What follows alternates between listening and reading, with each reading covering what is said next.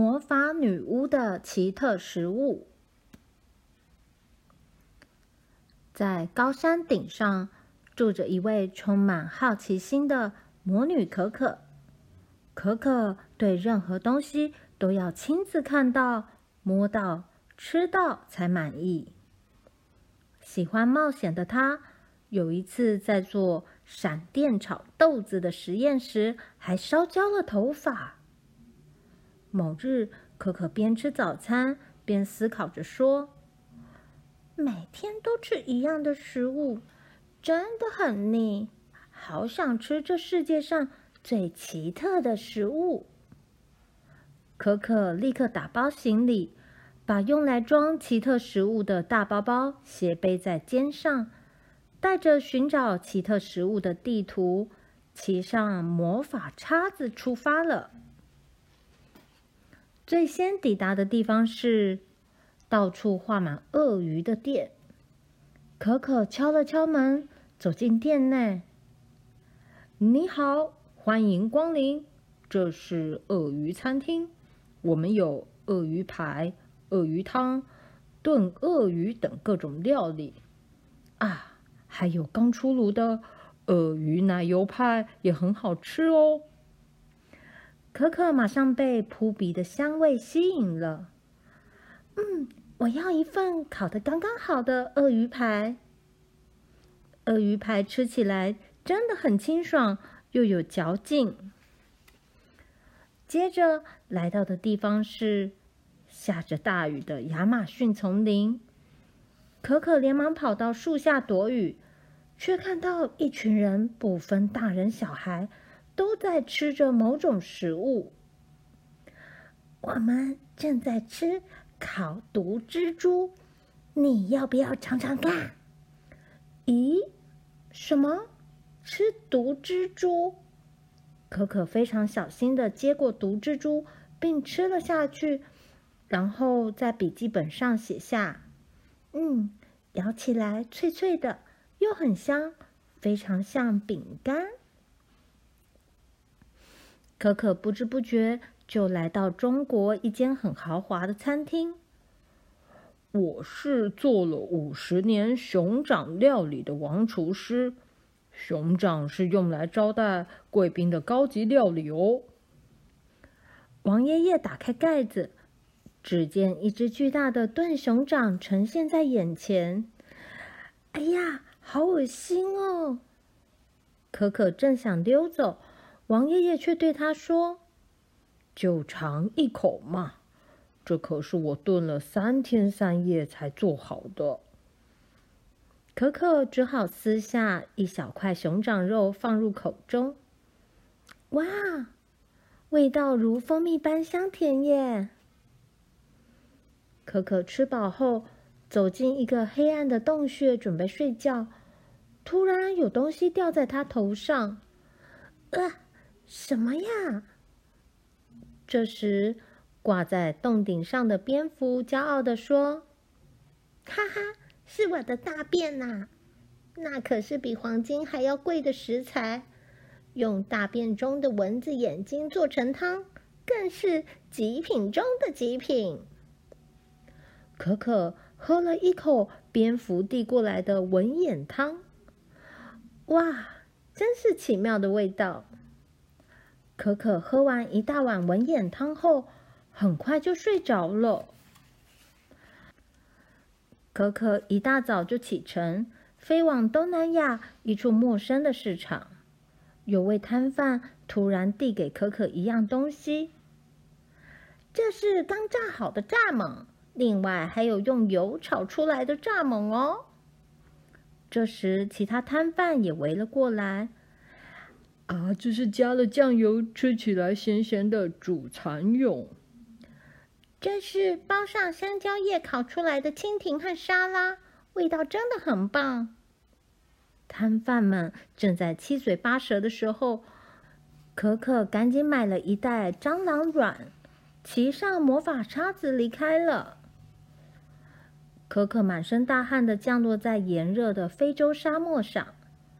他从远处走近一看，发现有一个小孩正在烤白蚁。你好，我叫可可，你在做什么呢？”“哦，我叫桑布，我正要吃白蚁，想尝尝看吗？”可可跟桑布一起吃白蚁。哇，没想到白蚁这么好吃！嗯嗯，啊，托你的福，我又精神百倍了。可可吃饱后，便骑着魔法叉子送桑布回家。因为太过劳累，可可昏倒在澳洲的沙漠上，被正好路过的老婆婆救回家中。孩子啊。多吃些乌奇草就能恢复体力了。老婆婆将食物端到可可面前。呃，可可看见拳头大的幼虫，吓得尖叫一声。就算有点恶心，还是吃吧，这样病很快就好了。可可闭上眼睛吃下去。一股奶油香瞬间在口中散开。他吃完一整碗乌奇草后，又充满活力地骑上了魔法叉子离开。可可离开家已经有一段时间了。当他抵达伊斯兰教的国家时，突然很想吃猪肉料理。正好有位太太经过可可身边，阿姨。请问这附近有没有卖猪肉的餐厅呢？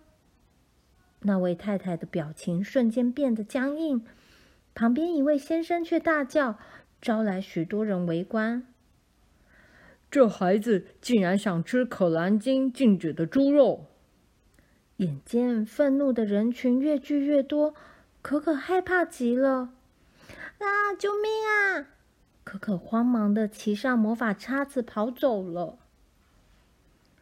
魔法叉子很快的就把可可载到印度，可可仍被吓得心跳加速，两腿发软。他正想找个地方休息时，却看到一头大牛趴卧在树荫下。“你这大懒牛，还不快走开！”可可轻轻的打了一下牛的屁股，但那头牛却一动也不动，只转了转铜铃大的眼睛。可可气不过，用力的把牛推开。就在这个时候，一群人突然蜂拥而至。嗯，竟敢冒犯如母亲般尊贵的母牛！这个孩子触犯了牛保护法，快把他送去警察局！激动的民众竖起尖角的牛群，纷纷朝着可可冲了过来。魔法叉子，快来救我！可可急得大叫，魔法叉子立刻载着可可飞向了天空。可可在海上飞行时，遇见像房子一样大、看起来有一百岁的章鱼爷爷。哇，你活到现在一直都没被人类抓到吗？因为我没有鳞片，又有很多脚的关系。人类见了我，连躲都来不及。北欧人甚至还称我为“恶魔之鱼”呢。原来如此，章鱼在韩国和日本却是非常珍贵的食物。可可陪着章鱼爷爷聊了好一阵子，才离开。原来世界上有这么多奇特的食物，那在遥远的将来，大家又会吃些什么呢？可可对未来的食物感到很好奇。嗯，会不会为忙碌的人发明出只吃一颗就饱的药丸呢？或是一件只要穿上就能填饱肚子的衣服呢？可可胡思乱想了半天，招来了魔法叉子。魔法叉子啊，我们现在回家吧。一个万里无云的晴天，在可可住的村庄却非常热闹，因为专卖奇特食物的可可的奇特餐厅终于开张了。可可穿着围裙走出来，欢迎大家光临可可的奇特餐厅。第一次吃绝对很惊艳。再吃一次，更是无比幸福哦。可可的声音随着云，随着风，逐渐飘向远方。接下来，来介绍一下刚才在故事中可可旅行时遇到的奇妙食物吧。嚼劲十足的鳄鱼料理。鳄鱼除了用来制成皮包、皮夹等皮革制品外，也可以食用。鳄鱼肉没有腥味，嚼劲十足，并具有很高的营养价值。不过，鳄鱼不能任意宰杀，必须取得饲养许可才能做成料理。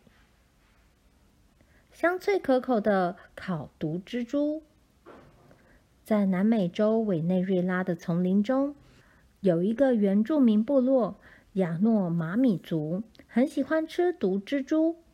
不过，在食用前一定要先去毒，用火烧除蜘蛛身上的毒毛，再拔掉毒牙才能食用。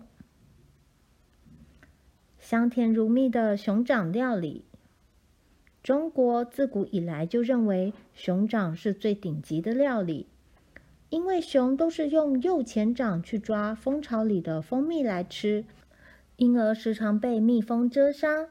如此反反复复，经过好几年后，熊的右前掌就成了吃起来香甜滑润、营养价值又很高的食材。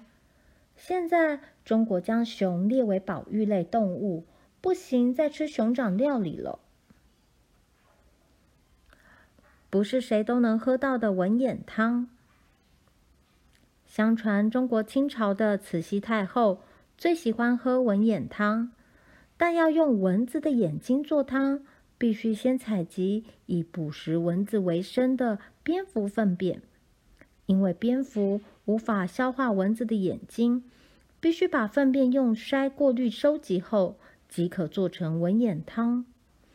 据说这道汤还曾用来招待到访的英国女王，足见其珍贵的程度。